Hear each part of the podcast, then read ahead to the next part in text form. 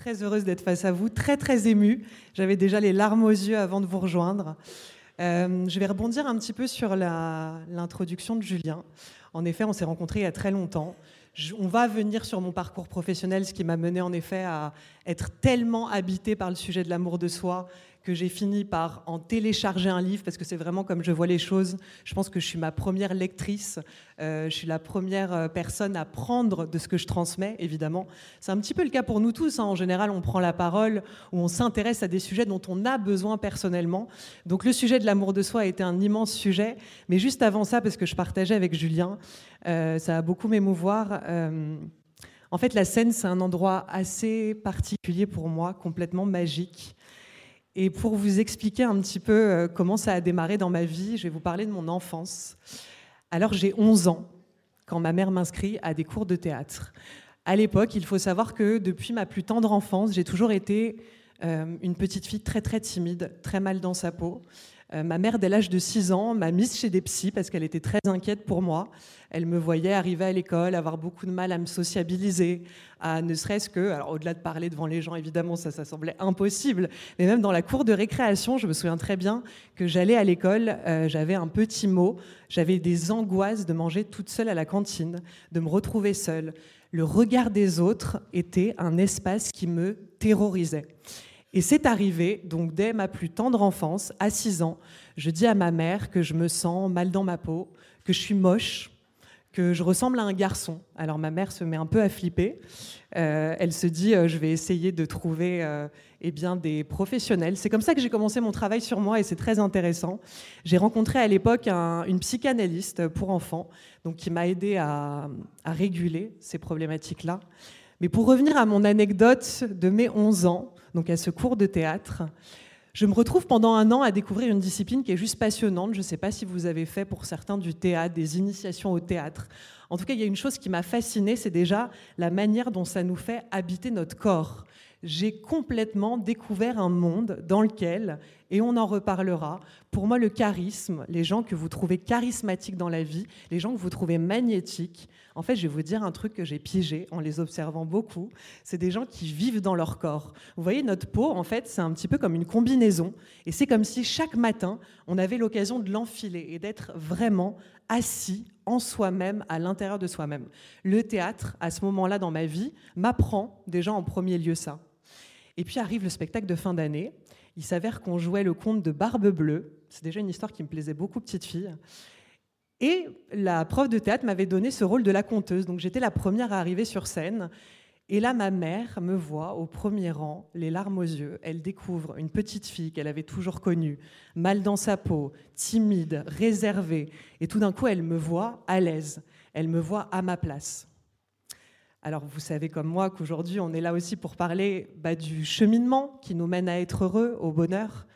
Et j'ai vraiment envie d'introduire ce talk avec vous en vous disant que pour moi, en fait, le bonheur, assez vite dans cette existence, ça a été de me rendre compte qu'à des endroits, lorsque je me branchais à la bonne prise en moi, tout d'un coup, j'étais à ma place. Et c'est vraiment pour que vous puissiez aussi l'extrapoler à vous. C'est-à-dire que peut-être que vous vous sentez être des gens pudiques, timides, parfois réservés, moi, j'ai envie de vous dire que ça se voit peut-être pas, et même les gens qui me suivent sur les réseaux ou qui m'ont vu euh, ces dernières années ont du mal à corréler l'idée que je pourrais être dans la vie, ça se trouve, si vous me croisiez, genre une personne hyper pudique, hyper timide, et que sur scène, il y a quelque chose qui se déploie. Alors on en parlait justement euh, avec Julien parce que je lui demandais est-ce que tu as toujours euh, le trac de monter sur scène? Il me disait toujours et je crois que finalement après 15 ans d'avoir le cœur qui bat, de se sentir vivant à sa place, c'est déjà pas ce qui nous fait rater des prises de parole face à vous. Je pense que ce qui peut nous faire rater dans la vie c'est de chercher à faire bien. Et ça aussi je l'ai assez vite compris. C'est-à-dire qu'aujourd'hui l'idée c'est pas d'être face à vous pour faire bien, pour me prouver quelque chose à moi ou à vous c'est simplement pour qu'on prenne du plaisir ensemble. Je voudrais d'avance vous remercier parce que c'est quand même immense. Vous allez m'offrir une heure de votre temps, en fait, de votre présence. Et donc forcément, j'ai envie aussi de vous offrir la mienne. Donc aujourd'hui, on va un petit peu se laisser guider parce que finalement, contrairement aux prises de parole, on pourrait imaginer que c'est un monologue que je viens face à vous, j'ai un micro à la main, que vous, vous êtes silencieux, mais finalement, il y a déjà quelque chose qui se tisse. C'est presque, en effet, un dialogue, et même si je ne vous entends pas, je vous ressens. Et ça, c'est juste un espace que je trouve magique, que la scène permet, que la prise de parole permet. Et pour revenir à la question de l'épanouissement, du coup, dès mes 11 ans, je vis cette expérience complètement transformatrice, où je me dis, Nathalie, quand tu te retrouves sur les, planches d'une scène, là exactement comme en cet instant, il y a un truc qui se passe. Alors moi, à l'intérieur, je peux avoir le trac, me sentir bizarre, ça peut circuler un peu dans tous les sens, mais il y a quand même une espèce d'aisance, et même, j'ai envie de dire un mot que j'adore, une évidence. Je me suis promis, à ce moment-là de ma vie euh, de petite fille, que je suivrais tous les endroits où je ressentirais cette évidence. Alors voilà, Julien l'expliquait, on s'est rencontrés... Euh, J'étais jeune, hein, je lui ai dit que j'ai longtemps menti sur mon âge, donc il me disait c'est bien, tu vieillis bien, mais en fait les gens pensent que ça fait 10 ans que j'ai 30 ans, c'est juste que j'ai beaucoup menti. Euh, en tout cas, dès cette époque, je me suis dit, en passant au collège, puis au lycée, toutes ces étapes qu'on a connues évidemment, je me disais, Nathalie, fais les choix dans lesquels tu vas prendre vie. Je ne sais pas si c'est un concept qui vous parle, ça, de prendre vie, que ce soit auprès de certaines personnes, dans certains contextes, au contact de certains sujets. Moi, je pense que absolument nous tous, sur Terre, au contact de certains lieux, certaines dimensions, il se passe un flux magique qui se met à circuler en nous et tout simplement qui s'appelle la vie. Et on se pose toujours la question de qu'est-ce qui fait qu'on se sent vivant. Je vous invite vraiment à vous poser cette question parce que pour moi, c'est directement lié. Les endroits où je me sens vivante, c'est les endroits où je me sens heureuse, à ma place, épanouie. Et dans ces moments-là, exactement comme le moment qu'on vit, je pense que je vais longtemps y penser après, euh, après l'avoir vécu, même les jours qui vont suivre. C'est comme si j'allais récupérer un petit peu dans mon coffre intérieur, mon coffre au trésor, euh, eh bien, un échantillon de ce moment que je n'oublierai pas, comme toutes les prises de parole que j'ai eu la chance de faire. On a fait euh, tous les deux une, une conférence TEDx et c'est aussi des moments assez marquants euh, de proposer nos sujets, de se rendre compte qu'évidemment, on apprend un petit peu des sujets, on va parler de l'amour de soi, hein, tout le monde peut en parler à sa manière. L'idée, je trouve, dans cette vie, c'est de se dire que lorsqu'on teinte n'importe quel sujet de notre personnalité, de nos couleurs, de notre texture, c'est comme si un peu voyez, quand on mange, on métabolise les choses. Bah, finalement, l'idée, c'est que le bonheur, c'est un sujet. On pourrait tous en parler, on en parlerait tous d'une manière différente. Et c'est ça qui est important. C'est pour ça que malgré ce que vous pensez, vous avez votre place. Vous avez une place à prendre ici sur cette terre au contact de sujets qui vous émerveillent. Chez moi, l'amour est évidemment un des sujets qui m'émerveille, mais j'imagine que pour beaucoup d'entre vous, c'est des sujets similaires, le bonheur, l'épanouissement, la santé, évidemment, la santé euh, holistique. Alors je reviens quelques instants à mon parcours. Euh, après le lycée, j'ai fait des études littéraires. Il s'avère qu'aujourd'hui, euh, j'ai la chance d'être une auteure comblée qui va publier son quatrième livre l'année prochaine. J'ai toujours adoré les livres. Les livres m'ont appris à vivre et d'une manière poétique. Je pense que parfois, vous comme moi, avec l'actualité, avec ce qu'on traverse, avec nos enjeux de vie personnels, il y a des moments où il faut s'élever. Et les gens qui savent poser des mots, qui savent formuler des phrases qui nous font voyager, qui nous font rêver, ça m'a toujours permis quelque part de survivre aussi à ce qu'on pouvait trouver à des instants abominables dans cette humanité, dans cette existence, chez les autres. Et que l'idée, c'est qu'on puisse chacun être porteur aussi de cette forme de poésie. Encore une fois, vous en avez une, comme moi. C'est peut-être pas par les mots, c'est peut-être par la musique, par l'art, par la danse, par tout autre domaine dans lequel justement vous allez sentir euh, l'évidence dont on parlait. Donc il s'avère qu'après le bac, bah, je me dis, je rêve d'être journaliste, j'ai envie de donner la parole aux gens. Faire de la radio, c'était pas trop au programme. En tout cas, j'avais d'abord envie d'écrire. Et puis, euh, j'ai une maman qui est coiffeuse. On a grandi avec euh, des petits moyens. C'est pas comme si j'avais eu des parents qui m'avaient dit peu importe ce que tu veux faire, Nathalie, ce sera ok, on va t'aider. Alors bien sûr, hein, j'ai reçu euh, vraiment tout ce qu'on a besoin de recevoir, c'est-à-dire l'amour. Ma mère m'a donné énormément confiance en moi parce qu'elle m'a tellement choisi, elle m'a tellement voulu et désiré que finalement je me suis toujours sentie complètement privilégiée sur Terre. Et donc je décide, malgré l'avis de tous mes potes, et je me souviens très bien à l'époque que je leur dis, on a 18 ans, je leur dis, moi je vais trouver mon métier. Ils me disent, mais Nathalie, on est en France, est-ce que tu crois vraiment que déjà tu pourras devenir journaliste sans diplôme? C'est un métier qui est bouché, euh, les gens passent déjà 5 ans d'études pour arriver à ce niveau-là. Et donc je me souviens que tout cet environnement, tous ces arguments, ça ne me parlait pas. Et j'ai toujours eu, et je pense qu'avec le recul, euh, bah, c'était finalement une qualité, euh, j'ai toujours refusé de voir les vérités qui ne me servaient pas. C'est toujours le cas aujourd'hui. Hein. Vous pourriez me dire, ça va, tu es un peu dans le déni. C'est pas tout à fait ça, c'est qu'en effet, je fais le déni euh, de certaines visions qui, je trouve, ne me mèneront jamais à vivre ce que j'ai envie de vivre. Donc en fait, ça a été évidemment un des plus grands apprentissages. Tout ça, ça a permis de bâtir derrière ce socle euh, dont on va parler, ce socle qui fait que je me sens proche de moi. Mais évidemment, bah, comme vous pouvez l'imaginer, c'est arrivé, c'est-à-dire que j'ai fait plein de petits boulots. J'ai été longtemps euh, hôtesse d'accueil dans les boîtes de nuit. Euh, voilà, j'ai fait beaucoup de choses qui, honnêtement, ne me passionnaient pas, mais j'avais cette certitude que la vie, c'est un petit peu comme un fil rouge. Finalement, vous suivez d'abord une étape, puis une deuxième. On pourrait même imaginer que c'est un peu comme les poupées russes, vous voyez, on en, on en ouvre une, puis on a une autre à l'intérieur, puis c'est infini. C'est ce qui s'est passé. J'ai eu la chance de rencontrer, et je vais le nommer, il s'appelle Alexandre Imbert, c'est mon premier patron.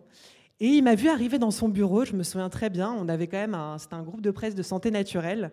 Alexandre, il était sur son bureau, les pieds sur sa table, avec une grosse clope, et il m'a regardé, il m'a dit Pourquoi tu as arrêté les études? C'est quand même con. Euh, enfin, pourquoi tu as arrêté après le lycée? Pourquoi tu n'as pas décidé de continuer? Et je lui ai dit Parce que je suis persuadée que je vais réussir à trouver un contexte dans lequel pouvoir faire ce métier en dehors des études. En fait, je suis sûre que je vais réussir à tirer mon épingle du jeu.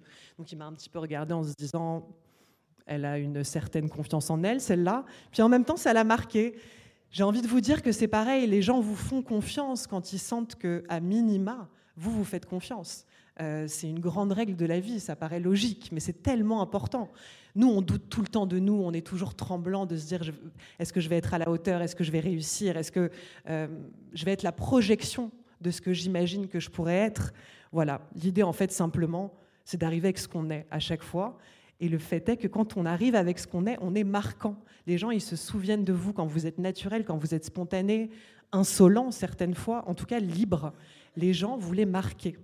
Et donc c'est ce qui s'est passé. Évidemment, j'ai eu beaucoup de chance, j'ai démarré ma carrière à ce moment-là. Et puis, cette carrière, elle a duré 9 ans. C'est comme ça que j'ai pu rencontrer Julien. Euh, on a commencé nos interviews, on a beaucoup parlé du bonheur ensemble, évidemment. J'ai eu la chance de répondre à ses questions. Et puis, ce groupe de presse m'a confié euh, le développement d'une web radio, donc Radio Médecine Douce, apparemment vous connaissez pour certains. J'ai découvert ce métier, pareil, ça a été une évidence, la même que sur la scène, avoir un micro, avoir des gens passionnants. Euh, Julien le disait, euh, j'ai eu la chance d'avoir dans mes invités des grandes personnalités du monde du développement personnel, de la santé naturelle, de la spiritualité. Et évidemment, quand vous passez 9 ans à questionner des gens, ben en fait, c'est avec vos propres questions que vous arrivez. Donc c'est comme si j'avais un peu été en thérapie pendant 9 ans avec tous ces gens. Et puis ce qui s'est passé, c'est qu'à force de les entendre quotidiennement, j'ai compris qu'ils étaient à peu près tous d'accord sur un point. Si on veut s'inscrire dans cette vie avec le plus d'épanouissement possible, ce qu'il nous faut, c'est l'amour. Alors l'amour, je ne sais pas où vous le situez dans votre vie. Moi, aujourd'hui, euh, je le vois même comme la raison qui ferait qu'en fait, je suis venue sur Terre. Je me dis que c'est pour apprendre l'amour. Hein. Euh, je ne suis pas encore experte. Euh, je me sens plutôt chercheuse. Mais en tout cas, ce que j'ai pigé à ce moment-là, c'est qu'en fait, ça passait par moi-même. Alors, ils ont été très nombreux à me dire, tu vois, Nathalie, la clé pour être bien dans cette vie, pour créer ce qu'on souhaite, euh, c'est justement de se rencontrer et de s'aimer. Mais ça me semblait assez abstrait comme vision. Et donc à ce moment-là, je me mets à réfléchir au sujet, et un peu comme je vous parlais de métabolisation, je pense que c'est vraiment ça. On avale un sujet, puis on le digère, puis on le ressort avec ce qu'on est. Et puis j'ai écrit un article alors qui s'appelle C'est décidé, je m'épouse. Euh, je vais regarder Kevin qui est au premier rang parce que je me souviens qu'à l'époque aussi on se connaissait, j'avais la chance de l'interviewer et que je lui avais envoyé cet article. Ça m'émeut. que je lui avais envoyé cet article qui était publié sur mon blog et que voilà, cet article s'appelait C'est décidé, je m'épouse et c'était en tout cas euh, une vision de l'amour de soi dans laquelle venir me rencontrer, apprendre à m'aimer et finalement, dans ma vision aussi, bah, me pécho, en fait, euh, un petit peu dans cette vision-là. Je crois que plaire aux garçons, ça avait été toujours une grande ambition de mon existence. Euh, j'étais hyper forte pour faire euh, voilà, des soirées incroyables, me mettre sur mon 31. Plaire aux autres, c'était vraiment une quête. Je me suis dit, et si tu mettais toute cette énergie au service de toi, en fait, et d'apprendre à te plaire à toi. Donc je me suis emmenée au resto, je me suis fait des rendez-vous galants, je me suis même emmenée en voyage. J'ai passé un an à dépasser des peurs, à me découvrir, un petit peu comme on parlait de la scène, en dehors de la vision que j'avais de moi, et je continue de le faire aujourd'hui à 33 ans, euh, de ne pas rester dans juste des visions un petit peu étriquées de moi, mais d'aller vraiment euh, au-delà de ce qui faisait battre mon cœur, mais qui en même temps me faisait trembler. Et au bout de cette année, je réalise à ce moment-là que je suis toute seule. Évidemment, on vit dans une société dans laquelle euh, la rencontre avec l'autre est quelque chose qui nous met certaines fois une forme de pression, même si je ne dis pas que ce n'est pas une des plus belles choses sur Terre, que d'être en couple, que d'être lié, que d'avoir des gens qu'on aime autour de soi, que d'avoir un partenaire à ses côtés. C'est juste des choses évidemment euh, qui sont euh, des sources de bonheur. Mais disons que vous réveillez avec vous-même, hein, c'est ce qui se passe tous les matins, vous vous réveillez avec vous, vous vous endormez avec vous. Et je me suis dit, putain, mais ne pas pouvoir blairer cette nana avec laquelle je vais me réveiller chaque matin jusqu'à la fin de mes jours, c'est juste pas envisageable en fait. Donc à ce moment-là, évidemment, ça a été aussi d'approfondir cette relation que j'avais à moi. Quand on parle d'amour de soi, je me souviens une fois, je donnais une conférence, il y a une personne qui me dit Ouais, mais vous êtes une jolie femme, donc en fait, c'est assez facile de vous aimer. Et là, je me suis dit En fait, les gens n'ont rien compris. C'est-à-dire que s'aimer, c'est pas se valider dans l'extérieur de ce que vous représentez. C'est vivre ce que vous êtes. En fait, c'est marcher dans la rue, habiter ce que vous êtes, et à ce moment-là, aimer, aimer cet instant, vous sentir vivant, vous sentir à votre place, pour des choses aussi simples euh, que euh, boire son café le matin, mais quand vous êtes à l'intérieur de vous, quand vous vous réveillez dans une vie dans laquelle vous sentez que vous avez bâti des choses qui sont justement au diapason de ce que vous êtes vraiment. Évidemment, ça demande des décisions, ça demande plein de choses, mais ça change tout, en fait. Donc j'ai décidé de continuer à investir cette vie. Donc j'ai, euh, à un moment donné, euh, quitté cette entreprise, parce que c'est ça aussi, finalement, l'amour de soi. C'est qu'il y a des temps pour tout.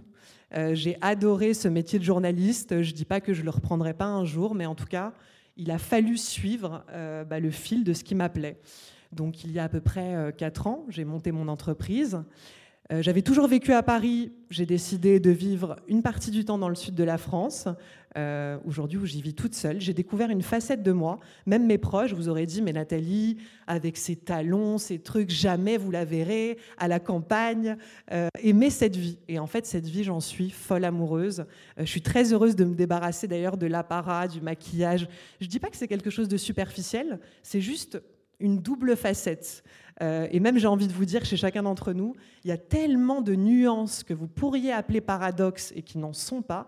Vous n'êtes pas des êtres contradictoires. En fait, vous êtes des êtres nuancés. Et c'est ça qui est intéressant. Et c'est ça qui fait la complexité de ce que vous êtes. Quand je dis complexité, c'est pas que ça fait de vous des gens compliqués. C'est vraiment au contraire, ça fait de vous euh, des gens avec des subtilités d'être qui sont évidemment euh, passionnantes. Donc comme ça, j'ai investi petit à petit cette vie et ce sujet de l'amour de soi, je vous en parlais, il est sorti, je l'ai un peu accouché à travers un livre euh, qui rencontre euh, beaucoup de succès depuis sa sortie en 2018. Ça a été évidemment un magnifique clin d'œil à faire à la petite fille euh, qui passait des heures à la bibliothèque municipale à découvrir des auteurs pour lesquels franchement elle comprenait rien la majorité du temps. et comme ça, je sens que dans cette vie, c'est comme si petit à petit, je ne sais pas où, comment ressentait euh, l'enfant en vous, euh, bah, les passions, la vie future, quelles étaient vos projections quand vous étiez tout petit. Mais en tout cas, c'est comme si, bah, en grandissant, on prend par la main l'enfant qu'on était et on franchit les étapes. On découvre que finalement des rêves, on peut les appeler projets, on découvre qu'on a le droit de renoncer à des espaces, que ce soit des relations, que ce soit des métiers, même si ça nous a convenu un temps, et j'entends bien que la vie parfois peut demander cette flexibilité et que ce n'est pas toujours facile. Peut-être que vous avez cette impression d'avoir à renoncer, à vous positionner, à dire non. Est-ce que c'est des thématiques qui font partie de votre vie? J'imagine. Et hum, c'est très important de rester toujours dans une forme de souplesse, en fait, de rester malléable et d'être à l'écoute. Et je reviens à ce que je disais en début de conférence, et d'être vraiment à l'écoute de la vie en vous. Comment s'exprime en cet instant la vie en vous Vers quoi elle vous pousse à aller Alors voilà, j'ai envie de... Cette conférence, on va faire une petite euh, mise en pratique et, je suis vraiment dans l'impro. J'avais envie d'être proche de vous, de vous ressentir, aussi de pouvoir répondre à vos questions, parce qu'aujourd'hui, euh, dans mon, travail d'accompagnante, j'accompagne notamment beaucoup de femmes. Hein. je n'exclus pas les hommes, mais c'est bizarre. On dirait parfois que euh, les sujets d'amour de soi interpellent plus les femmes. Je me suis dit un jour, j'ai fait une espèce d'explication de comptoir, mais je me suis dit, en fait, nous, les femmes, on porte la vie. Alors on ne le fait pas toujours physiquement, on peut choisir d'avoir des enfants ou pas, mais en tout cas il y a vraiment cette notion d'être des garantes de la vie et donc évidemment d'en prendre soin, de vouloir qu'elle puisse s'exprimer de la plus belle des manières. Donc il s'avère qu'aujourd'hui j'accompagne de nombreuses femmes. Euh, j'ai croisé quelques-unes d'entre vous qui m'ont fait pleurer tout à l'heure, euh, qui m'ont dit, euh, bah voilà, à te suivre sur les réseaux, à te voir être ce que tu es, arriver, peu importe face à 500 personnes ou, face à une caméra euh, sur mon téléphone. Mais en tout cas, de me faire à chaque fois euh, cette promesse à moi et puis aussi aux gens qui vont poser les yeux sur moi d'être l'intégralité de ce que je suis. Comme ça, on est sûr de si ça fit ou pas. Là, vous me voyez tel que je suis. Au moins, vous pouvez vous dire, elle m'a pas menti, elle n'a pas cherché à paraître, elle s'est présentée telle qu'elle est. Et là, je sais si je peux ou pas accrocher avec elle, lui faire confiance. Et c'est quelque part aussi qu'on adhère ou pas à ce que je suis, c'est pas la question, mais finalement, ce dont je me rends compte avec les années, c'est que ça donne aussi une autorisation en fait à beaucoup de gens euh, qui me regardent et qui se disent mais en fait on a le droit, on a le droit d'arriver, on a le droit de trembler, on a le droit de dire ce qu'on ressent, que ce soit à des inconnus, que ce soit aux gens connus de votre existence. Voilà, à vos parents par exemple, j'ai hum, aujourd'hui le sentiment d'être vraiment en phase avec mes parents parce que toutes ces dernières années, au contact aussi de mes enjeux de vie, eh bien, j'ai pu regarder un petit peu l'héritage qu'ils m'avaient transmis. Il y avait des choses magnifiques, et puis il y avait des choses qui étaient bien plus douloureuses. Pouvoir avoir des échanges avec eux autour de ça. Voilà, c'est des choses que je vous invite à faire, euh, de venir peut-être parfois délester votre cœur aussi de ce qui a été douloureux pour lui, et de pouvoir euh, avancer en laissant. Vous savez, on parle beaucoup de boulet au pied, bah, c'est finalement un peu ça. On prend notre petite scie, puis on y va. On prend notre courage à deux mains. Et évidemment, je, vois avec beaucoup de personnes, ça peut être parfois difficile de dire à nos parents ce qu'on a ressenti euh, dans l'enfance, dans notre vie, ce qu'on ressent lorsqu'on reçoit certaines fois des remarques, des jugements. Donc voilà, moi je vous inviterai dans cette vie à être vraiment sincère. Mais vous savez, pour être sincère avec les autres, il faut évidemment être très très honnête avec soi. Et l'honnêteté avec soi, bah, ça prend du temps. Ça prend du temps d'observation, ça prend du temps de conscience, ça prend du temps aussi de se retrouver vraiment dans son espace relationnel à soi-même. Et mon livre, finalement, c'est Décider, je m'épouse, il a un petit peu cette idée-là. C'est-à-dire que je me dis, on, tisse plein de relations. Là, vous et moi, en, cet instant, on tisse une relation. Euh, on tisse une relation avec les gens qu'on connaît euh, depuis longtemps. Et puis finalement, on tisse une relation avec soi. Et je crois que je suis devenue, en fait, quelque part, un peu une thérapeute de couple intérieur, c'est-à-dire qu'entre vous et vous-même, ça se trouve, c'est la merde, et vous allez faire appel à moi pour mieux comprendre ce qui se joue, pour peut-être mieux comprendre eh bien, euh, tous les espaces dans lesquels aujourd'hui vous ne vous suffisez pas, vous vous trouvez trop, pas assez. Ça, c'est très banal, hein, mais c'est très présent. Euh, tous les endroits où on est déçu de nous, on a l'impression que c'est compliqué de prendre certaines décisions, ça demande du courage, voilà, donc l'idée aujourd'hui, évidemment, dans cette prise de parole, c'est de vous impulser en fait ce, courant de vie. Parce qu'évidemment, il y a plein de fois où c'est pas confortable. Euh, depuis hier, j'ai l'impression d'être dans un mutisme absolu à l'idée de vous retrouver. C'est difficile, c'est voilà. Mais en même temps, en cet instant et après les heures qui vont suivre, je vais vraiment goûter à euh, la beauté de justement dépasser, comme on le disait certaines fois, ces inconforts. Et peut-être que par rapport à vous tous, euh, en fonction de là où vous en êtes dans vos vies. Peut-être qu'il y a des, décisions que vous avez envie de prendre et qu'elles ne sont pas forcément faciles. Peut-être que vous pouvez vous dire mon entourage n'est pas un entourage qui me tire vers le haut. Euh, voilà. Tout ça, moi, je trouve que c'est un petit peu des planques. J'ai envie de vous dire que parfois, passer notre vie à nous dire j'ai peur du regard des autres, j'ai peur du regard de mes parents, j'ai peur du regard de mon compagnon ou de ma compagne. En fait, quelque part, vous vous trouvez des excuses. Euh, les autres, à partir du moment où ils vous voient à votre place, même si deux secondes avant, ils étaient en hésitation, euh, ils sont complètement d'accord pour vous suivre euh, quand ils vont voir que justement, vous êtes euh, bah, en train de vous faire vivre une vérité qui vous sert, un petit peu comme ce qu'on disait tout à l'heure.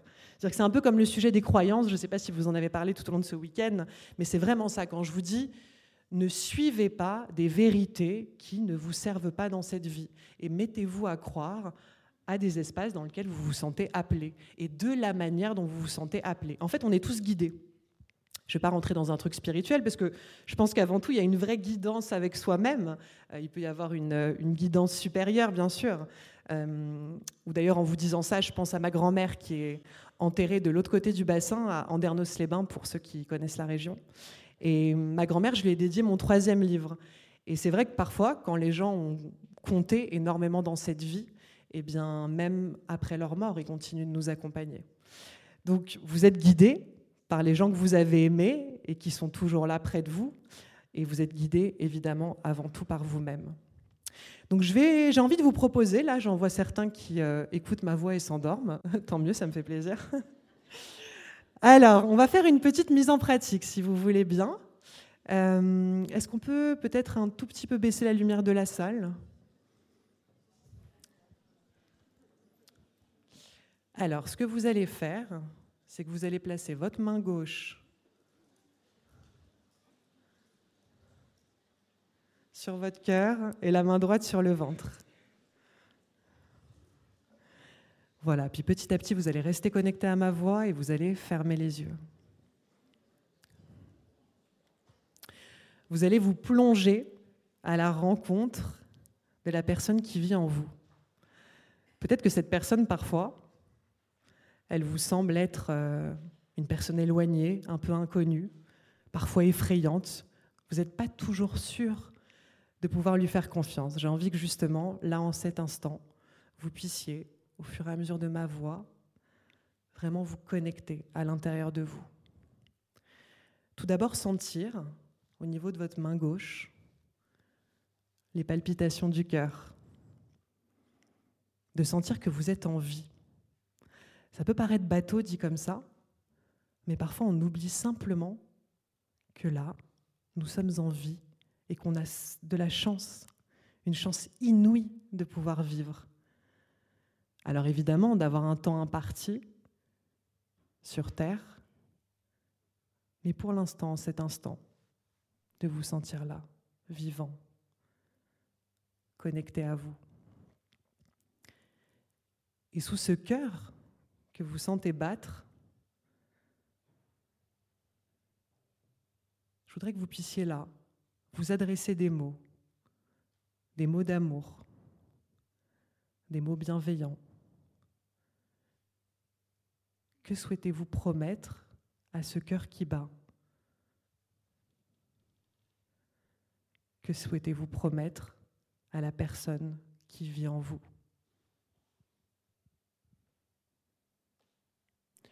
Tout au long de notre vie, on suit beaucoup d'engagements, des engagements à nos métiers, à nos responsabilités, souvent à des choses pas très marrantes. Alors que finalement, l'engagement à soi, c'est juste une chose fondamentale qui va tout changer. Alors oubliez tous les reproches, tous les jugements, tout ce qui habituellement freine le sentiment de pouvoir vous sentir bien en vous, à la maison, parce que chez vous, en vous, c'est la maison. c'est pas grave de pas avoir su, de pas avoir su avant. C'est pas grave d'avoir certaines fois galéré à vous offrir le meilleur, mais là, on va prendre l'occasion de ce moment, de ce dimanche, pour ancrer en vous la promesse d'une union qui dure toute une vie. Adressez-vous encore quelques mots d'amour.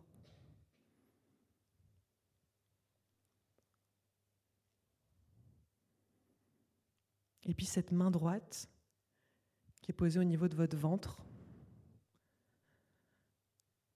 elle vous permet de vous connecter à l'action, à l'action viscérale.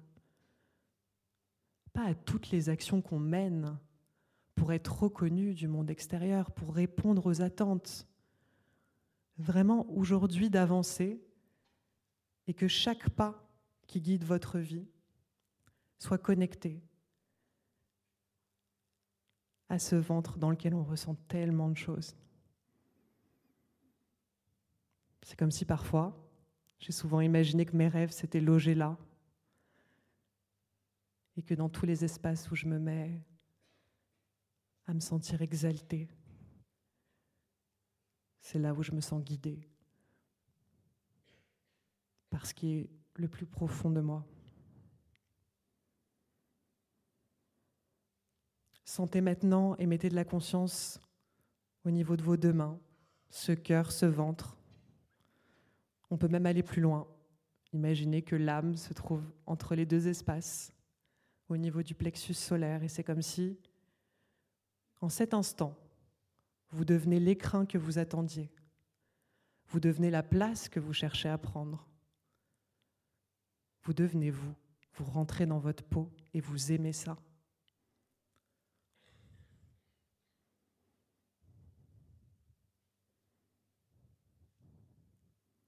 L'amour, c'est un exhausteur de goût.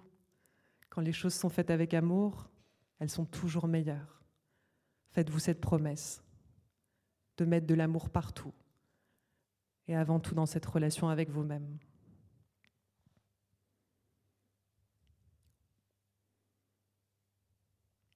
Et puis petit à petit, vous pouvez reprendre contact avec la salle, le monde extérieur, et puis quand vous vous sentirez prêt, ouvrir les yeux. Peut-être qu'on va en perdre certains dans la sieste.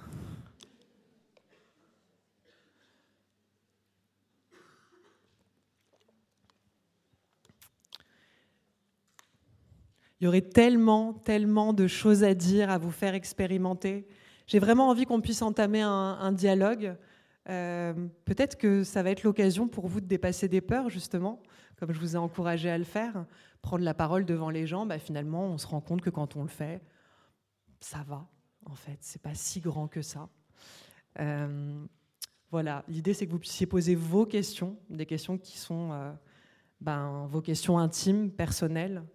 Euh, mais vraiment, en cet instant, j'ai envie de vous dire, faites de la relation à vous, comme je vous l'ai dit, au-delà d'un écrin. J'ai employé ce mot socle absolu. Bon, j'ai un grand truc pour les grands mots, hein, c'est mon côté écrivain, mais socle absolu d'épanouissement. Parce qu'en fait, dans cette vie, on a envie quand même de pouvoir être assis sur quelque chose de confortable. Moi, je suis pas une femme qui vous dira tout le temps qu'il faut se mettre dans l'inconfort, même si certaines fois, hein, vous avez eu euh, David en conférence. Euh, j'ai euh, découvert les bains froids il y a deux ans. Je me suis mis dans des bains de glaçons alors que je suis quelqu'un de très très frileuse. Il y a des moments où c'est important hein, de plus réfléchir et de sortir des espaces qu'on trouve confortables. C'est tout aussi important de trouver des espaces dans lesquels justement on est relié à ce qui est le plus confortable. Comme je vous disais, la maison. À l'intérieur de vous, c'est votre maison. Au contact de vous, c'est ce que vous devez petit à petit dans cette vie commencer à tisser avec vous-même. Et de savoir prendre un petit peu la température de comment ça se passe aujourd'hui à votre contact. Euh, face à telle interaction avec une personne, dans tel contexte, sentir toutes les fois où votre corps il va vous parler, j'imagine que vous avez eu des conférenciers autour de ces thématiques-là. Évidemment, le corps, pour le coup, il ment jamais. La tête, elle peut nous raconter que là, oui, on, est ouvert d'esprit, on le sent quand même, mais finalement, on peut très bien voir au niveau du corps euh, assez vite si euh, les choses sont justes ou pas pour soi. Il n'y a pas à se justifier, en fait, de si ça vous va ou pas. En fait, c'est d'être juste à l'écoute de vous, de sentir justement au niveau du cœur, du ventre, est-ce que c'est juste ou pas? Et de décider de décaler de la piste dès que c'est plus juste pour vous, et au contraire, de trouver en vous la détermination d'aller aux endroits où vous sentez que c'est juste, et même si ça vous fait peur, et j'ai envie de vous dire surtout si ça vous fait peur. Voilà, je ne peux que vous dire que l'amour change considérablement une vie. Euh, j'avais déjà des, petites bases d'épanouissement, on va dire, mais comme beaucoup d'entre vous, euh, j'étais euh, une jeune femme complexée. Je me trouvais mille et un défauts. On est champion du monde hein, pour euh, dresser des listes sans fin de ce qu'on trouve imparfait en soi. Et puis après, en fait, je me suis dit simplement, Nathalie, tu pourras jamais être tout le monde, c'est clair. Il y a plein de gens qui sont extrêmement ingénieux, talentueux à d'autres endroits, et c'est finalement ça qui fait la richesse de cette humanité. La seule chose qu'on peut être, ça va vous paraître bateau, mais c'est finalement nous-mêmes, et c'est tellement, tellement vrai. Donc à l'instant, on cherche à se regarder dans les endroits où justement on est bon, on est à notre place, où ça résonne, où on prend naturellement du plaisir. Bah là, on se met petit à petit, pour moi, à prendre notre place. Et puis finalement, on remarque aussi qu'il y a des endroits où honnêtement, moi, je manque d'une logique absolue, c'est pas du tout mon truc, je suis très mauvaise, mais je ne me force pas à rester dans ces, dans ces espaces-là. Je décide simplement de, voilà, de petit à petit découvrir les endroits où je vais continuer hein, dans ma vie à vivre cette aventure que celle de découvrir tous les endroits où je ressentirai une évidence. En tout cas, c'était bon de retrouver cette évidence de la scène avec vous. Euh, on va passer sur la partie questions-réponses. Mais merci, merci encore une fois pour euh, bah, ce temps de présence que vous m'avez offert, pour votre écoute, pour ceux qui ronflent au premier rang. J'ai kiffé, j'ai tout kiffé. je prends tout. Et voilà, c'est très émouvant. Euh, merci et applaudissez-vous euh, évidemment vous-même avant tout.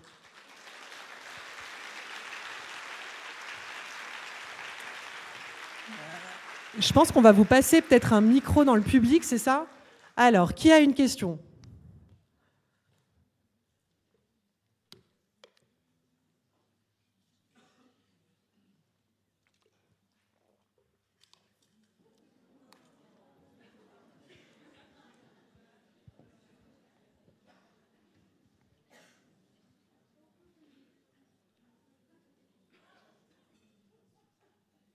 Elles sont éblouissantes, les lumières. Ah non, mais c'est cool, hein, je ne juge pas, mais... Euh,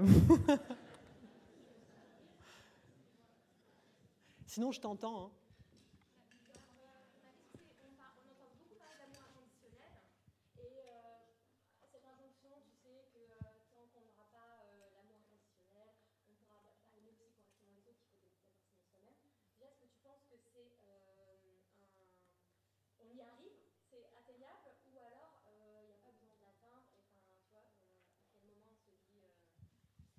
C'est une super question.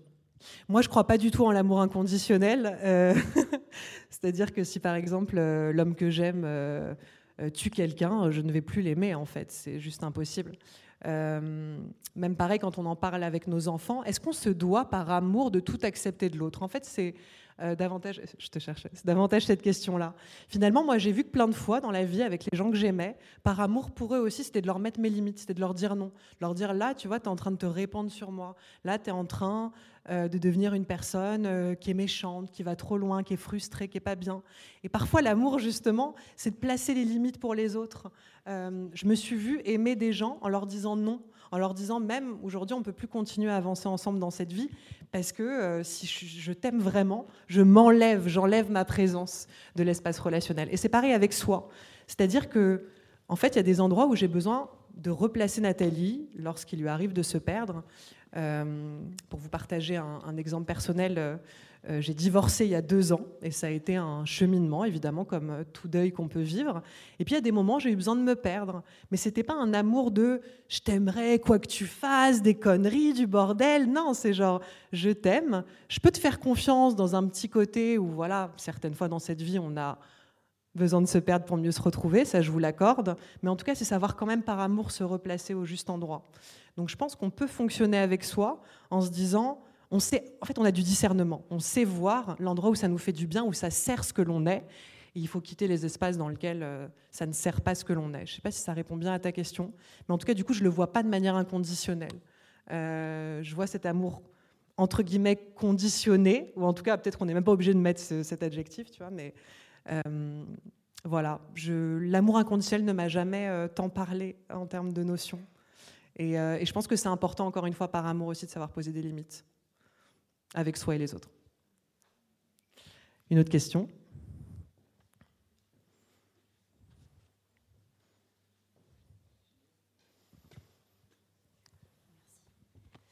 Euh, Est-ce qu'il y a des outils ou des clés pour euh, apprendre à s'aimer? Parce que finalement, on apprend plein de choses à l'école et dans plein d'autres euh, environnements, mais on n'apprend pas forcément que la base, c'est de commencer par soi. Est-ce que tu as des clés à nous donner pour prendre du temps pour soi ou pour essayer dans le quotidien, même si on court après le temps, de, de retrouver cette connexion à soi et l'amour de soi peut-être Acheter mon livre On va voir ça tout à l'heure. non, je répondrais, euh, en fait, toi, qu'est-ce qui fait que dans cette vie, tu te sens séduite? À quels endroits et par quel biais tu te sens aimée? En fait, c'est commencer à te poser ces questions-là. Euh, je pense que là-dessus, on peut être tous différents. Euh, moi, je suis une femme, j'aime... J'aime la tendresse, par exemple, c'est infini pour moi. Donc forcément, si j'ai envie de commencer à faire vivre ou faire naître au départ de l'amour pour moi, je fonctionnais avec moi dans une forme de tendresse relationnelle, de fonctionnement, d'être, de me mettre dans des bulles qui sont douces, qui sont agréables. Euh, je sais que je suis aussi une femme qui tombe assez amoureuse euh, des gens qui la surprennent. Donc quand j'expliquais que je me suis mise à tester sur 1000 challenges, c'était aussi ça, parce que j'avais envie de me surprendre et que je savais que c'était une composante qui faisait que aussi dans la relation avec l'autre, souvent c'est comme ça qu'on peut mesurer, tu vois, tu te dis dans la relation avec l'autre, il y a tel élément qui fait que justement, eh ben, je me sens euh, séduite, euh, je sens que ça fait naître de l'amour. C'est de penser aussi à tes valeurs profondes, tu vois, qu'est-ce qui est important pour toi de retrouver dans les liens d'amour que, tu peux, que tu peux faire vivre, et du coup de les faire vivre à tes côtés. Et puis de s'offrir du temps, j'ai envie de dire, tu sais, euh, dans la vie, tout ça, c'est des choix, même si euh, je peux bien entendre parfois euh, les quotidiens, euh, des, bah, déjà professionnels, et puis pas que, familial, etc. Puis quand tout se rajoute, ça fait beaucoup de choses à gérer. Mais à des moments aussi, c'est replacer les choses, c'est te dire, je ne sais pas si tu es maman, mais en tout cas, c'est te dire, j'ai mis des enfants au monde, et ce qui va compter le plus pour eux, c'est de pouvoir observer des parents qui prennent leur place, des parents qui montrent l'exemple. Alors encore une fois, ça fait un peu blabla de vous dire ça, mais c'est tellement vrai. En fait, c'est tellement vrai que les enfants, ils en ont rien à foutre d'avoir des parents qui sont entre guillemets parfaits, euh, qui leur font euh, la petite soupe bio, même si c'est important. Hein, euh, moi, être nourri de la plus belle des manières, c'est un truc important pour moi.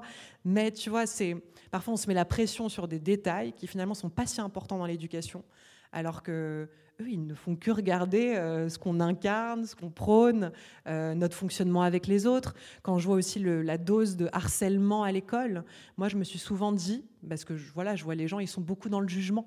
Alors, est-ce qu'on arrive dans cette vie à être sans jugement? Déjà, quand on calme les jugements avec soi, euh, quand on n'a pas des choses à prouver, en fait, quand on veut juste, euh, quelque part, on se propose au monde, les gens prennent, ils prennent pas. Voilà, c'est pareil, on se déleste aussi de ça, du besoin en permanence d'être rassuré, d'être ce qu'il faut. En fait, quand vous dépassez ça, la vie, elle est complètement, mais elle est magnifique, en fait. À ce moment-là, elle devient exaltante. Parce que quand on est toujours en train de de prouver que voilà, est-ce que là je suis à ma bonne place, est-ce que c'est bien, est-ce qu'on m'applaudit, est-ce qu'on m'applaudit pas?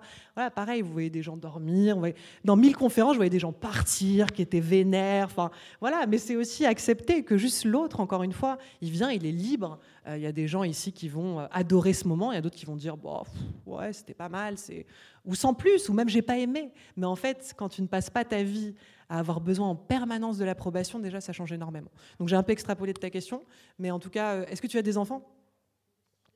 Ok. Donc voilà, donc j'imagine que la réponse a pu te parler et peut-être libérer du temps pour te dire euh, justement, à l'endroit où je culpabilise déjà, travailler sur vos culpabilités, c'est, je crois, une des émotions qui sert honnêtement le plus à rien sur Terre. Non, mais bon, rien ne sert à rien, mais voilà, la culpabilité, c'est pas quelque chose de très joli à se faire vivre. Et, euh, de lâcher cette culpabilité et de faire des choix, en fait. Et puis peut-être que tu peux mettre sur ton agenda, euh, voilà, des temps pour toi, de te demander qu'est-ce que j'aurais envie de faire, qu'est-ce qui me ferait plaisir, euh, qu'est-ce qui serait sur mesure pour moi. Il y a une semaine, je me suis emmenée à l'opéra, c'était la première fois que j'allais à l'opéra toute seule, et ben c'est tellement bien. Euh, ça ne veut pas dire qu'on exclut les autres. Hein. Souvent dans mon discours, les gens ils me disent ah bah voilà maintenant on se contente de soi. Pas du tout. C'est pas du tout le propos. Le propos, c'est d'être bien avec soi et de faire ce prolongement avec les autres. Donc euh, voilà, avec plaisir. Une autre question? Yes.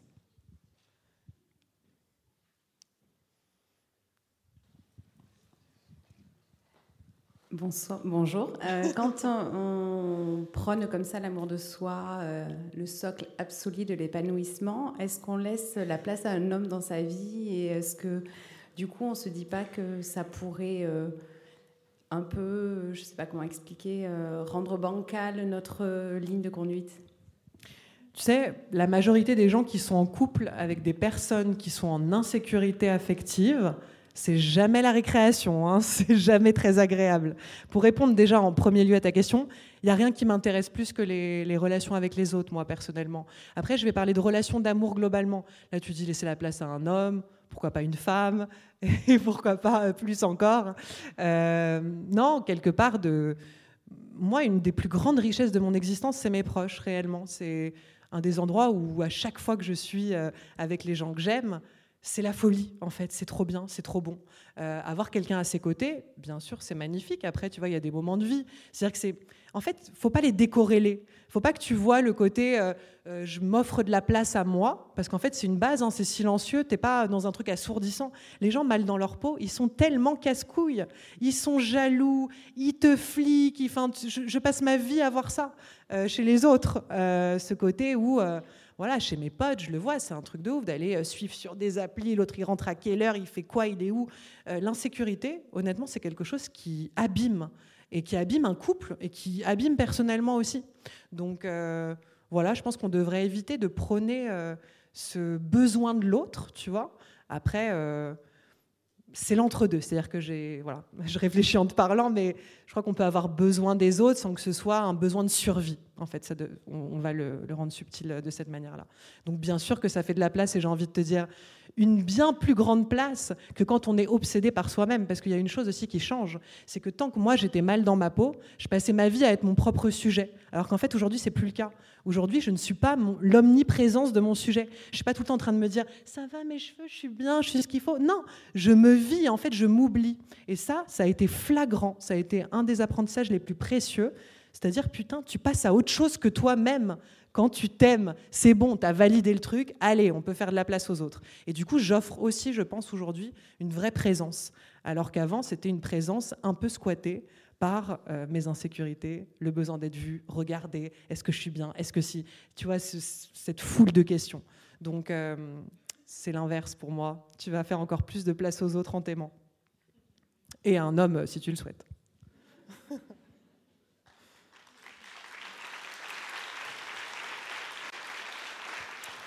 Est-ce qu'on a encore euh, le temps pour une question? Ok. Est-ce qu'il y a une autre question? Ah, Il y en a plein. Merci. Euh, ma question, c'est comment rendre moins abstrait le fait d'aimer euh, une partie de nous qu'on n'aime pas trop? Un défaut ou une partie de nous? Est-ce que tu pourrais donner un exemple? J'aime j'ai beaucoup de mal avec ma fatigue que je peux ressentir assez souvent, assez rapidement. Euh, voilà. Parce que bon, j'ai fait un burn-out il y a trois ans et du coup, j'ai plus la même énergie. Et euh, je suis. Voilà. Est-ce que tu sais si euh, cet état il va rester ou est-ce que. Qu'est-ce que t'ont dit les médecins là-dessus? Parce qu'il y a des gens, ils ont des fatigues, on va dire, sur lesquelles ils ne peuvent pas avoir forcément de levier. Peut-être que toi, tu as quitté un endroit dans lequel tu as été trop loin et aujourd'hui, tu es un peu perdu, c'est aussi le temps de t'en remettre, tu vois, c'est une forme de convalescence. Peut-être que ton énergie, naturellement, elle va revenir. Et puis mmh. peut-être que depuis ton burn-out, c'est ça Tu as pris des décisions différentes, peut-être que tu travailles plus pour le, même espace, peut-être que. Tu vois, c'est ça aussi, c'est que tu te récupères, en fait. Et c'est mmh. intéressant parce que dans la fatigue, on parle de récupération. Mais en fait, je pense que ce qui nous épuise, c'est ce qui vient euh, vraiment euh, porter atteinte à cette récupération, tu vois. Et simplement, peut-être que cette fatigue, elle a été aussi une occasion je vais pas être dans ce truc où je vous dis euh, prenez, enfin dites que le négatif, toutes les choses horribles qui vous sont arrivées sont géniales. Non, quand des choses nous sont arrivées qui sont douloureuses, faut se dire j'en tire un apprentissage. Après, j'ai juste envie de vivre autre chose aussi. Euh, mais peut-être que dans ton cas précis, ça a été une manière pour ton corps de te dire à cet endroit-là, en fait, euh, ça nous coûte, ça nous prend, ça nous creuse. et tu as l'air jeune, tu as l'air d'avoir la vie devant toi, des passions à trouver, des endroits dans lesquels tu vois, même quand on est fatigué, on vient. Par exemple, là, moi, typiquement, en cet instant, je vais ressortir, je vais avoir une énergie de feu. Parce qu'en fait, je suis venue récupérer euh, de l'énergie en étant à cet endroit-là. Donc, j'ai envie de te dire, aujourd'hui, lutte pas, parce qu'une des choses les plus importantes dans la dynamique relationnelle avec soi-même, c'est d'observer les endroits où on est en lutte. En fait, on est en guerre contre soi. Et toi, tu penses que ta fatigue, c'est elle qui te coûte, c'est elle qui t'empêche. Mais en fait, dis-toi, ça se trouve, elle m'a révélé à me faire enlever mes fesses d'un siège dans lequel j'étais pas à ma place, j'étais pas là où il fallait que je sois. Et déjà, tu la regardes différemment. Mmh. Et le truc de la lutte aussi, c'est que j'ai l'impression que ça intensifie les choses en nous. Moins il y a des parties qu'on aime, plus on se dit ça, je veux, vivre sans. Et plus cette part-là, elle prend de la place en fait. Donc ça, c'est assez étonnant. Donc teste l'idée de tout simplement dire à ta fatigue, ok, bon bah écoute ma sœur, euh, je sais pas comment tu peux l'appeler, mais en tout cas lui dire, écoute maintenant, euh, je vais faire avec toi, c'est-à-dire que je me sens peut-être un peu moins dans l'énergie vitale d'avant, mais je vais t'accepter, je vais te prendre dans la donne, et puis peut-être qu'à l'endroit même où tu seras plus en, lutte contre ça, tu verras qu'elle se switchera et que tu sentiras qu'elle se transformera en, forme, en excitation, en santé. Mais euh, tu vois, peut-être déjà dans un premier temps, ou lui écrire une lettre, ou tu vois, moi c'est ce que je fais, j'écris des lettres d'amour à des parts de moi, euh, voilà, ou leur dire, c'est bon, je, te fais de la place en fait, mais tu as de la fatigue en toi comme tu as une énergie vitale énorme. Donc en fait, ne choisis plus et ne regarde pas que cet endroit où tu t'es dit, peut-être mon corps m'a trahi, ton corps ne t'a pas trahi, ton corps t'a peut-être sauvé, tu vois. Donc en fait, en le voyant comme ça aussi, les choses, elles peuvent être... Euh, intégrer différemment en soi-même. Mais c'est un cheminement euh, passionnant hein, de rentrer en soi. Parfois, je dis aux gens, c'est comme si euh, notre intérieur, notre corps, c'est comme une maison. Et on est obligé de rentrer, voir un peu le vieux papier peint dans lequel on vit, les vieux meubles, etc. Et on fait ce tri. Et on se dit, ça, je veux plus avancer avec. Euh, là, pour le coup, la fatigue, pour moi, c'est plus une température du corps pour dire, est-ce que là, ce que je suis en train de faire, le contact de cet espace, euh, par exemple professionnel, euh, est-ce que ce serait pas ça finalement le vrai sujet de fond, euh, plus que la fatigue qui a été un révélateur de cet endroit où bah, sûrement tu t'es senti un peu épuisé. Donc tu as l'air d'avoir une énergie vitale de ouf. Et voilà. Et, mets-la à côté, en fait, ne choisis plus. Et n'aie pas peur de cette fatigue. Ne laissez pas des peurs envers vous-même.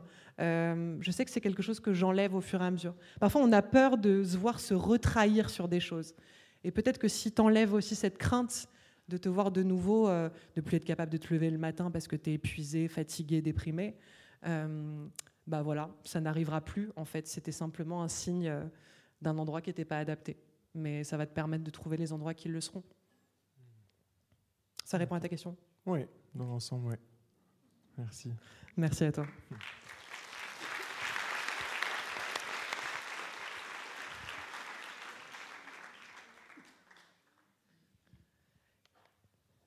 C'est l'heure ou encore une question? Je crois qu'il y avait une question Il reste par encore 5 minutes, donc on peut encore avoir des questions. Euh, tout d'abord, merci. Euh, j'ai passé mon temps à pleurer tout le long euh, de toutes vos explications. Je suis quelqu'un de très sensible et il y a quelques années, j'ai commencé un parcours, un chemin avec moi-même. Je suis partie voyager, j'ai fait pas mal de choses et, et j'ai décidé de reprendre mes études. Euh, donc là, je, suis dans une licence en psychologie, euh, dans l'objectif de devenir psychologue. Euh, et c'est vrai que quand on se retrouve à être évalué sur, sur comment on apprend, comment on, comment on se questionne, comment on réfléchit, comment on structure les choses dans notre tête, bah le, le, chemin que j'ai commencé sur l'amour de moi-même, il est bousculé au quotidien. Et en fait, je me demande euh, comment dans ce, dans ce parcours-là d'études, on peut se, se retrouver et, euh, se dire euh, c'est OK de, de rater, c'est OK de ne pas correspondre aux attentes d'une psychologue, c'est OK de, de, de, prendre plus de temps que les autres. Comment on en arrive à, à s'aimer malgré l'attente de validation d'un parcours académique? Bah, tu... J'adore cette question. Parce que presque, en fait, c'est le serpent qui se mord la queue quand on t'entend. Déjà, rater, c'est une opinion. Hein. Euh, on rate pas, en fait. Hein. Je sais, ça fait blabla. Parfois, je m'entends dire des trucs et je me dis, euh, c'est un peu abstrait. Mais en fait, on ne rate pas. Tu ne rates pas. Il n'y a pas d'erreur. En fait, tu es en train d'avancer. Tu as des expériences dans cette vie. Et le plus important, c'est que tu continues à les franchir. Là, de ce que je comprends, euh, cette, cette filière, c'est quelque chose qui donne du sens à ta vie. En fait, lâche ton contrôle. Là, tu es trop dans le contrôle et vis ça. Vis le truc. Y en fait, c'est pas avoir la peur d'être évalué, c'est juste que là, reste au contact de toi en te disant, moi et moi-même, euh, main dans la main, on va aller découvrir ce fabuleux métier euh, de psy et je vais me former, je vais apprendre. Bien sûr que ça peut être challengeant, mais tu sais, la vie, elle est challengeante. Hein. Euh, c'est moi, je vois vraiment pas les choses comme négatives, positives. C'est vraiment des entités qui me parlent pas. Mais la vie, à des moments, elle est déstabilisante. je te l'accorde. Mais justement, je pense que c'est petit à petit, c'est comme si ça nous fait lâcher le contrôle pour vivre davantage, c'est ce qu'on appelle l'abandon. Enfin, c'est un mot qui me parle. Abandon, c'est pas s'abandonner. Hein. C'est, enfin, c'est se laisser aller. On va dire qu'on va le, on va le voir comme ça.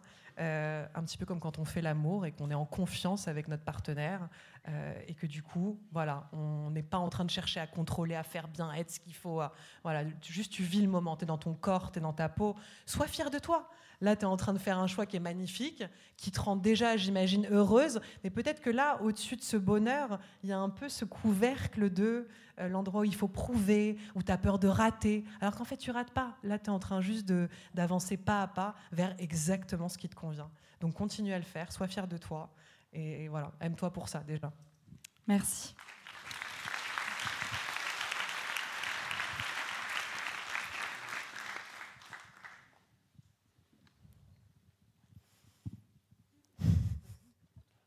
Pouvez vous lever qu'on vous voit Oui, j'arrive, je suis dans le fond. oui, je voulais savoir exactement euh, quelle était la définition pour toi du mot amour? Parce que pour ma part, moi, ça n'existe pas. Parce que je ne l'ai jamais côtoyé, je ne l'ai jamais reçu, je ne l'ai jamais compris. Euh, j'ai des traits autistiques, hein, donc euh, voilà aussi, il y a des choses que je ne comprends pas socialement, tout ça. Et l'amour en fait partie. Donc moi, d'entendre comme quoi il faut s'aimer soi-même pour... Euh, ça me paraît très abstrait et même... Euh, Après, ça te paraît abstrait en cet instant. Peut-être que si tu, suis une forme de, cheminement intérieur, peut-être que ça te semblera petit à petit concret. Tu sais, comme une nouvelle notion. Comme si là, tu me parles une langue étrangère et que je te dis, bah, désolé, je ne l'ai jamais entendue, je ne la maîtrise pas encore. Je comprends, je comprends ce que tu dis. Oui, mais alors comment la voir je vais et pas, la ressentir? Je peux pas en faire une définition parce que c'est comme si c'est un sentiment que je vais tout d'un coup intellectualiser, un peu l'enfermer. Tu vois, donc j'ai j'ai envie de te dire que euh, c'est quelque chose pour moi avant tout de physique. C'est-à-dire que c'est cette, cette, sensation un peu de, de flamme intérieure, euh, d'endroit dans lequel je me sens dans une forme d'extase. Alors pareil, c'est peut-être des mots où tu me dirais définis-les parce que je ne les comprends pas. Euh, avec des choses aussi simples hein, que se réveiller le matin, boire son café dans un endroit dans lequel on se sent à sa place, heureux, etc. Ce serait déjà ça l'amour, tu vois, de se dire mais là, oh, je suis traversée par un truc, mais c'est tellement fort, ça expanse ma poitrine, ça ouvre quelque chose. Tu vois, est-ce que dans, des, dans tes relations avec les autres, peut-être même des amis, est-ce qu'il y a des gens, tout d'un coup, quand tu es en face d'eux, tu es là et ça te donne envie de sourire, ça, il y a un flux qui passe, tu vois. Bah, L'amour, tu peux le nommer à cet instant-là, en oui, fait. mais les relations amicales, c'est pareil. Enfin, c'est trop abstrait pour moi. C'est trop abstrait même dans le lien amical ah oui, complètement. Le, lien, le, enfin, le lien social dans tous les termes. Bah, c'est peut-être qu'en fait. C'est chelou, je sais. non, non, du tout. Mais tu sais, personne n'est chelou, on est tous chelous, en fait. Je crois que c'est surtout ça. Euh, non, l'idée, c'est peut-être que toi, tu vas nous inventer une définition. Et tu vois, peut-être qu'elle n'existe pas encore et que c'est toi qui la détiens. Et en fait, que ta manière alors là, tu le perçois pas encore en cet instant, mais peut-être que tu vois, ça va faire son chemin. Moi, j'ai beaucoup ça avec des notions. Je les laisse vivre en moi, je les infuse. Tu vois, là, il y a cet échange, puis après, il va y avoir les heures qui vont suivre, les jours qui vont suivre. Et peut-être que dans trois jours, tu vas te réveiller et tu vas te dire, oh, là, il y a un sentiment, où il y a une idée, où il y a une inspiration qui me vient. Et à ce moment-là, ça représentera peut-être ta manière à toi de le vivre avec ce que tu es, euh, avec... Euh, non pas une personnalité chelou comme tu pourrais le penser, parce qu'encore une fois, on est vraiment tous chelous. Euh, mais voilà, avec, euh, avec ton relief à toi, avec ta dimension à toi, avec ta texture à toi. Tu vois, j'emploie des, termes qui font très euh, physique, mais enfin tactile. Mais peut-être le vivre comme une expérience, c'est pas comme quelque chose à définir, en fait. Et peut-être que tu vas, toi, nous je sais pas, inventer ou créer à partir de ce que tu es une définition qui n'existe nulle part ailleurs et qui parlera à d'autres gens.